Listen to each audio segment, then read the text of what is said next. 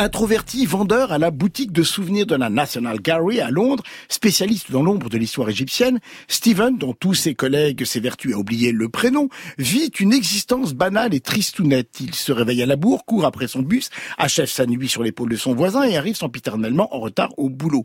La seule différence avec tout ce flot d'anonymes dont il semble faire partie, c'est qu'il dort attaché à son lit. Bon, ça, ça arrive à des gens très bien.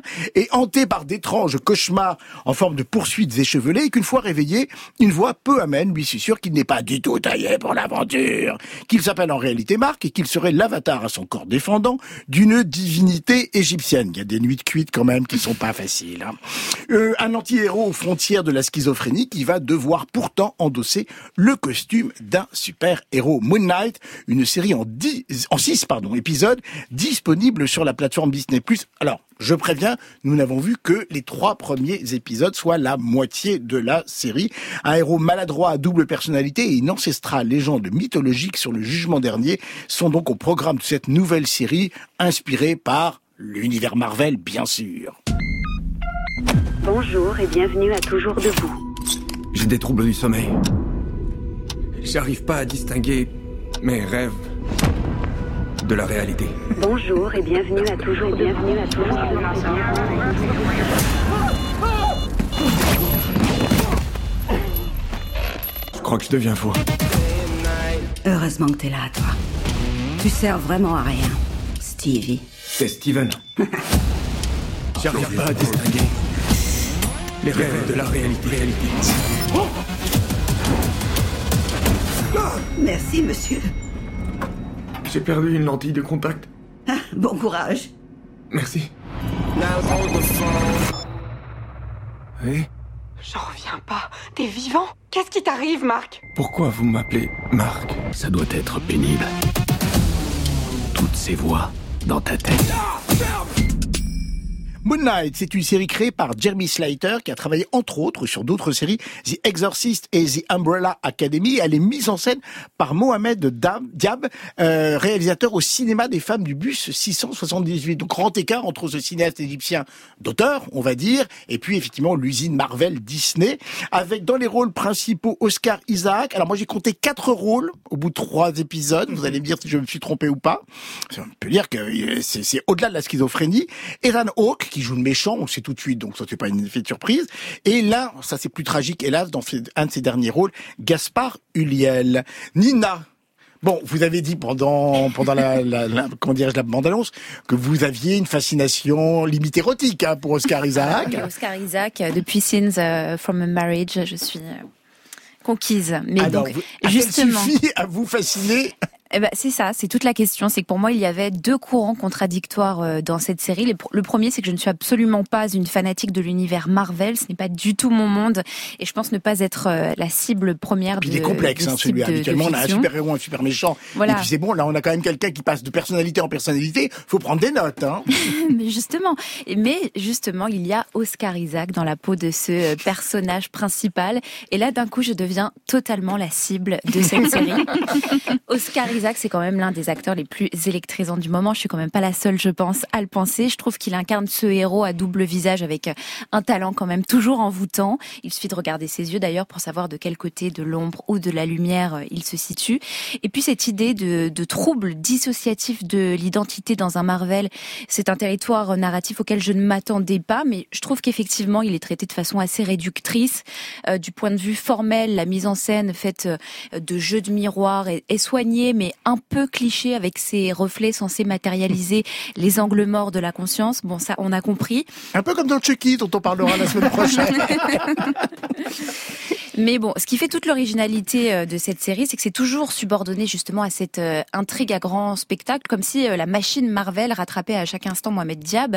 Il y a ce kaléidoscope de genre dans de genre donc qui pour moi ne marche pas bien. Dommage justement parce que j'aime beaucoup Mohamed Diab. Il incarne ce, ce cinéma égyptien euh, indépendant et on sent à chaque instant sa tentative de détourner la machine euh, Marvel pour en faire autre chose un thriller psychologique un film d'action une épopée euh, mythologique. Mais par contre j'ai beaucoup aimé euh, cette vision des, des pyramides euh, au Caire sur fond d'électro-rap égyptien euh, contemporain. Ça ça ça m'a beaucoup plu ce décalage peut être séduisant mais je suis pas sûre que ça tienne sur une euh, saison en- entière. Effectivement j'ai vu vu que trois épisodes. Je suis pas sûre d'aller au-delà, mais par contre, la vision de Gaspard Ulliel, ça, ça fait toujours un bâton au cœur de le voir. Surtout quand on sait ce qui lui arrive, je ne dévoilerai pas, mais... C'est tout à fait vrai. Alors si j'ai compté quatre personnalités, quatre rôles entre guillemets pour Oscar Isaac, c'est qu'on a Marc, on a Steven, et on a deux versions de Moon Knight. Oui. Mhm. Donc ça fait bien quatre personnages. C'est ça. Je ne suis pas complètement Vous comptez fou. bien. Jusqu'à 4. voilà, j'y suis arrivé. Après, j'ai fait sage radio, donc euh, c'est pour ça que mes études se sont interrompues. Cher Benoît, Oui, alors euh, moi ce que je trouve euh, intéressant au préalable, c'est que c'est une, euh, c'est la première, je crois, série Marvel. Les auditeurs me corrigeront par mail si je me trompe. oh, mais- certainement, mais, mais je pense que c'est la première série Marvel que l'on a là qui n'est pas rattachée directement à l'univers Avengers.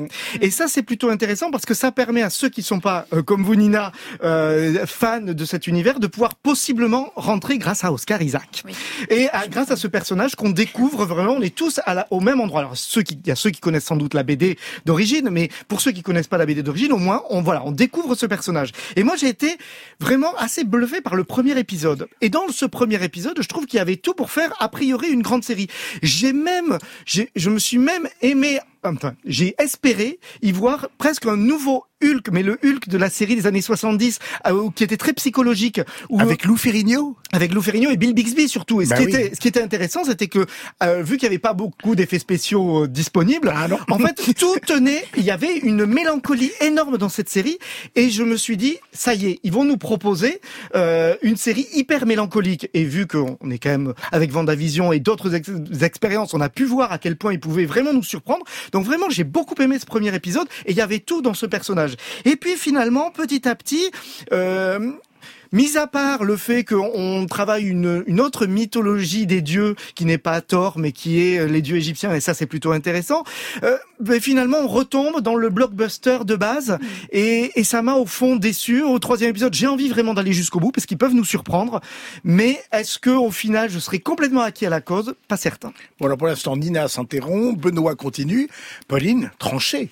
Eh bien, moi, je vais trancher parce que, un, je suis fan d'Oscar Isaac et en plus de l'accent euh, britannique. écoute, les Donc, euh, Oscar. Isaac et l'accent britannique, moi, sur papier, je signe tout de suite. Et effectivement, Pas que sur euh, papier, a priori. hein. Oscar Isaac qui joue euh, ce, double, ce double rôle hein, en fait à la Dr Jekyll et Mr Hyde, pourquoi pas Après, euh, moi, je, bon, à la base, je suis pas du tout fan des séries Marvel, donc vous pourrez écrire dans le même mail euh, qui rectifiera euh, Benoît. euh, vous pourrez également me taper dessus. Mais euh, moi, je, enfin, passer même la première euh, partie du premier épisode, je commence déjà sérieusement à m'ennuyer parce que je trouve ça, je suis désolée de le dire, hyper labo- laborieux en fait. Les scènes, elles s'enchaînent, je ne crois en rien. Alors évidemment, hein, euh, c'est pas réel, on est bien d'accord. Mais même dans un univers où, euh, à la base, le point de départ à la nuit au musée un petit peu est hyper séduisant, ben, je, n'arrive pas du tout à rentrer dedans. Les, personnages sont hyper caricaturaux. Alors effectivement, ce double jeu euh, d'Oscar Isaac qui se manifeste à travers ses yeux, ses miroirs, etc. Euh, passé les deux premières fois, on a compris. Et puis, je suis désolée, mais il y a une scène dans le premier ou deuxième épisode où les euh, Désolée de, de, de révéler un petit peu les choses, mais où euh, des, des gendarmes arrivent chez lui, enfin de- des faux gendarmes arrivent chez lui, tu, tu peux écrire le scénario tout seul en fait de, de cette scène tellement Le tu l'as vu et revu. Et donc finalement, bah oui, passer euh, des, des lignes euh, un peu nouvelles avec une nouvelle mythologie, euh, des acteurs extrêmement bons, une réalisation classique mais qui, qui fait le job, eh bien on en sort totalement déçu. Donc je ne continuerai pas. Donc Même voilà, euh, pour s'il y a l'instant. Oscar eh moi, je vais continuer. Donc voilà, on va faire l'égalité. J'ai oublié un, quatre, un cinquième personnage pour Oscar Isaac. À un moment, il est possédé par le, le dieu Ah oui, incarne. Donc quintuple version. 5 Oscar Isaac. Je crois que ni Nina ni Pauline n'en rêvaient autant. Moon Knight sur Disney+.